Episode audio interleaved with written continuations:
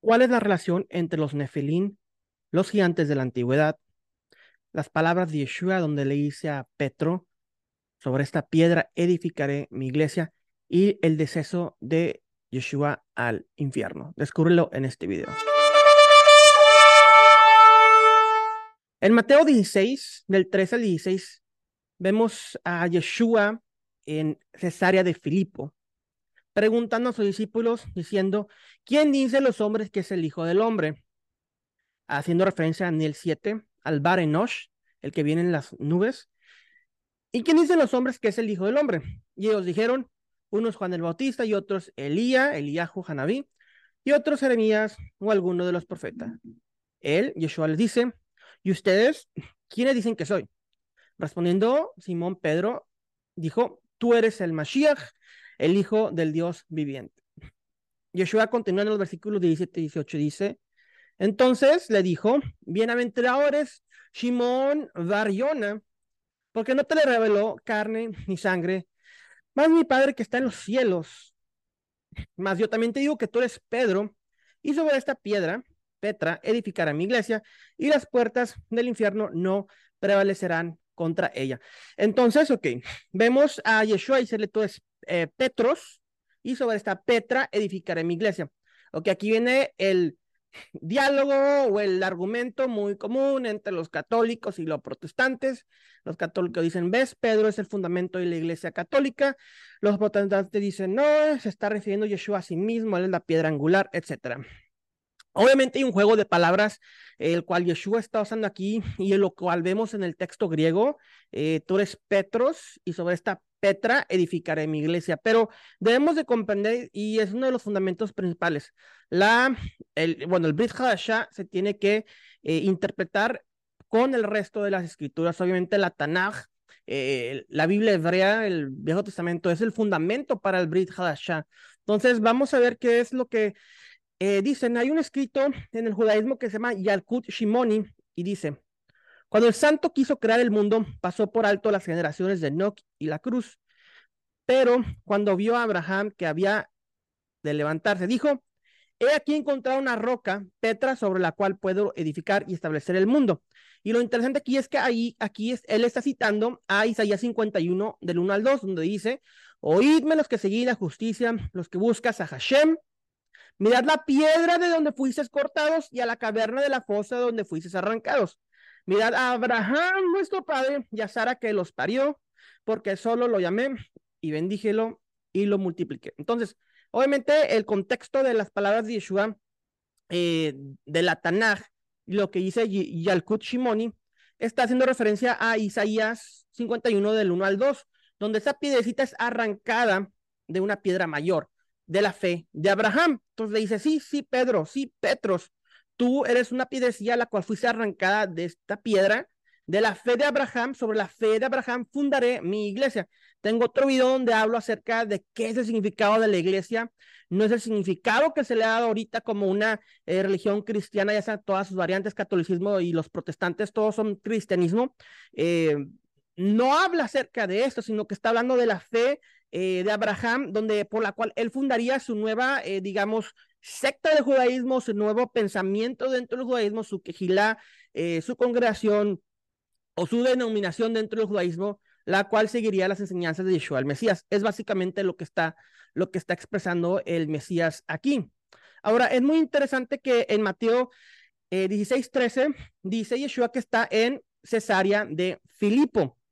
Y lo interesante aquí, eh, bueno, ya entendemos el contexto de las palabras de Petros, Petra, esta piedrecilla, pero hay algo mayor cósmico al, de lo cual está hablando Yeshua aquí, lo cual hace referencia a los nefilín, a los gigantes, a los caídos. Y como le mencionó, la geografía que estamos viendo aquí es Cesarea de Filipo. Cesarea de Filipo era una región que estaba al, digamos, al pie eh, de el monte Hermón en donde vamos a ver qué es lo que sucedió, en el monte Hermón.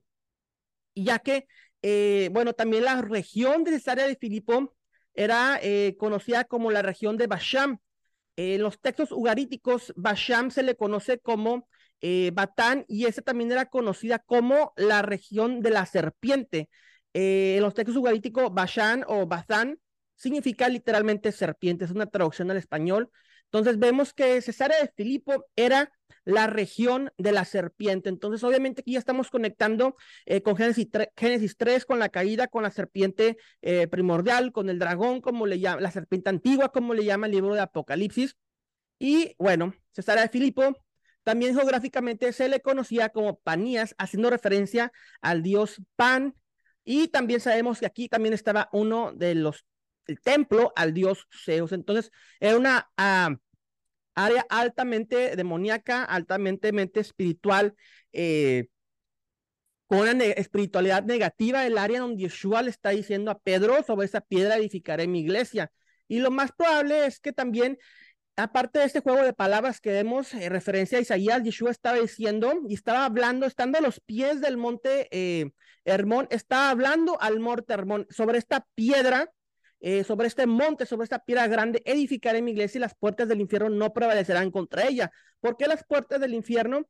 En Génesis 6, del 1 al 4, y vemos la referencia que hace Génesis 6 a, a Enoch, el, primero, el primer libro de Enoch, el versículo 6 del 1 al 2, dice, así sucedió que cuando en aquellos días se multiplicaban los hijos de los hombres, nacieron hijas hermosas y bonitas.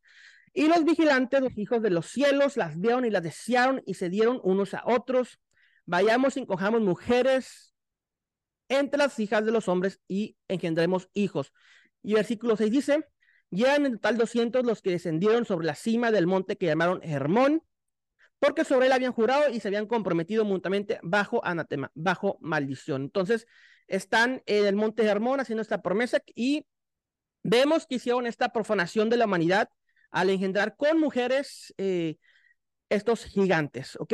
Engendraron estos gigantes, eh, lo cual Dios constantemente en la Tanaj nos dice, no hagan mezcla, no mezclen esas telas, no mezclen esas semillas, no hagan estas mezclas. ¿Y qué es lo que hicieron estos ángeles caídos? Se mezclaron con la humanidad y de ahí, pues, los gigantes, obviamente Goliat, eh, los, hermanos de Goliat, a los cuales también David destruyó después, y las guerras continuas de Josué, todo lo que vemos, o gran parte de las batallas que vemos en, en, el libro de Éxodo, en los libros de Josué, eh, son parte de aniquilación de esta raza, eh, la cual Dios no aprobó esta mezcla de seres angelicales con seres humanos. Eh, muchos académicos concuerdan que el siguiente evento, después de Yeshua decirle a Pedro sobre esta piedra, edificaré mi iglesia, es el evento de la transfiguración, la transfiguración que vemos en Marcos 9, de 2 a 8. Eh, muchos académicos dicen que es el monte Tabor, pero eh, algunos otros concuerdan en que lo más lógico, debido a la ubicación, eh, Cesarea de Filipo, donde estaban ellos, que la transfiguración, eh, debido a, la, que es el evento siguiente que geográficamente era lo más cercano, que la transfiguración sucedió en este monte alto, el cual era Monte Hermón. Judas del 5 al 7 dice algo muy interesante.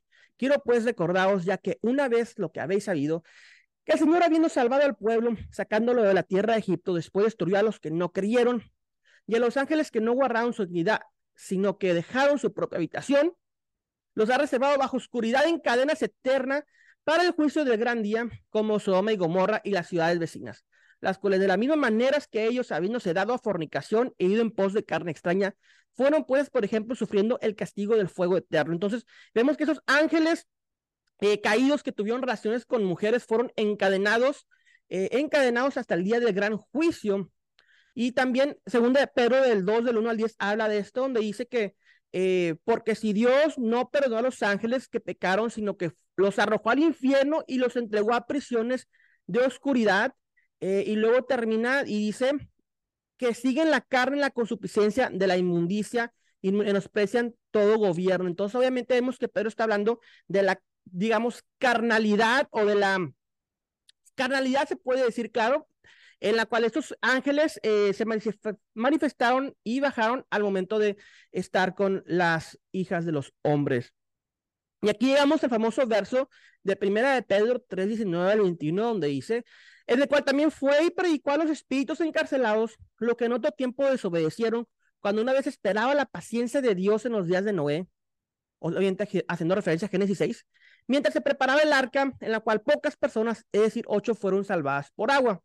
El bautismo que corresponde a esto ahora nos salva, no quitando la inmundicia de la carne, sino la, la aspiración de una buena conciencia por la resurrección de Yeshua. Entonces vemos que eh, hace referencia obviamente a esta encarcelación de estos espíritus inmundos. Por eso que Yeshua, eh, cuando baja, al, baja asciende al infierno, así como dice en el verso 19, en el cual también fue y predicó a los espíritus encarcelados. Esto es muy similar a lo que vemos en el libro de Enoch, donde Enoch también baja, eh, donde le dicen, Enoch, intercede por nosotros, pide perdón, y Enoch baja y le dice, no hay perdón para ustedes. Lo mismo sucedió aquí. Yeshua baja al infierno, baja con esos ángeles caídos, estos ángeles caídos eh, que pensaron que a la muerte de Yeshua hayan triunfado, estaban en un gravísimo error. En la muerte de Yeshua, las, gates of hell, las puertas del infierno no prevalecieron contra él. Eh, si tenemos unas puertas del infierno, eh, es una defensa.